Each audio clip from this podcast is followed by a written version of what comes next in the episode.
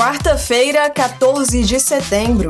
Faltam 18 dias para apertar 13 na urna e confirmar um país de paz, amor, respeito e esperança. Eu sou Carol Santos e você está ouvindo Notícias do PT. Fique agora com os destaques do dia. Bolsonaro segue em sua tentativa de pintar lobo de cordeirinho. Depois da pressão popular e da oposição, ele recuou do corte de 60% no orçamento do Farmácia Popular. Dessa vez, Bolsonaro tentava tirar sem dó e nem piedade remédios essenciais para a vida de milhões de pessoas para abastecer ainda mais a mamata do orçamento secreto neste ano eleitoral. A população de baixa renda deixaria de receber 13 tipos de medicamentos usados no tratamento de diabetes, hipertensão e asma, além da fralda geriátrica, que também seria cortada. O programa Farmácia Popular foi criado no primeiro mandato de Lula e, durante os governos do PT, beneficiava mais de 8 milhões de pessoas por mês. Que saudade de ter um governo que cuida da vida das pessoas, né? Dia 2 de outubro é hora de o Brasil se reencontrar com a esperança de dias melhores. A esperança tem nome, é Lula. Nosso presidente segue em agenda pelo Brasil e hoje se encontra com lideranças e trabalhadores da economia solidária e de 900 cooperativas de todo o país. A partir de amanhã, Lula participa de uma série de atividades públicas na região sul do Brasil. Você acompanha tudo pela TV PT e pela Rádio PT. Não faltam motivos para Lula voltar a ser presidente.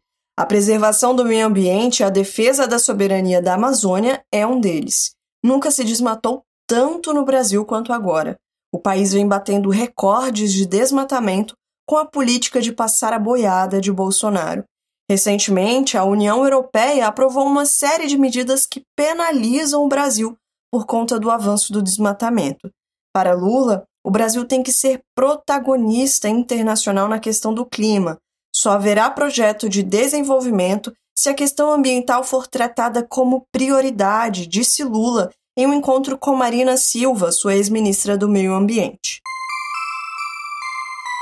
Ontem teve debate dos candidatos ao governo do estado de São Paulo e Haddad foi o grande vencedor. O candidato do PT e líder nas pesquisas, Fernando Haddad, defendeu a democracia e falou dos problemas que mais têm atingido a vida do povo. O ex-governador de São Paulo e candidato a vice de Lula, Geraldo Alckmin, parabenizou o petista em sua rede social. Alckmin disse: Haddad demonstrou firmeza, conhecimento e preparo no debate da TV Cultura. Sabe o que dá certo e tem coragem para enfrentar o que precisa melhorar. É a melhor opção para São Paulo com sua vice, professora Lúcia França. A fome segue atormentando a vida dos brasileiros, principalmente dos mais pobres. Três em cada dez famílias brasileiras enfrentam algum nível de falta de alimentos e passam fome. É o que mostra um estudo divulgado hoje pela Rede Brasileira de Pesquisa em Soberania e Segurança Alimentar, a Rede Pensan. Para Lula, a fome é culpa da falta de compromisso de quem governa o país aumenta trabalho precarizado e com baixo salário no Brasil, que tem Bolsonaro ainda como governante. As vagas ocupadas crescem em posições que precisam de menos escolaridade. É o que diz o Departamento Intersindical de Estatísticas e Estudos Socioeconômicos, o DIESE.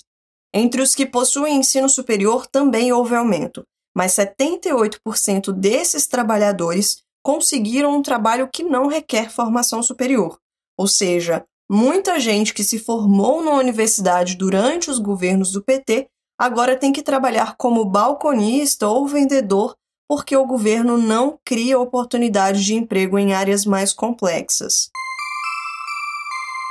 Servidor público perde mais renda do que empregado do setor privado, diz o IBGE. A situação é resultado do congelamento de salários, ou dos reajustes tímidos para o funcionalismo neste período de inflação alta, dizem os analistas. A política de arroxo salarial praticada por Guedes e Bolsonaro tem prejudicado os serviços públicos e afeta a economia principalmente dos pequenos municípios. Tão importante quanto eleger o Lula é eleger o time do Lula. Vote 13 de cima embaixo.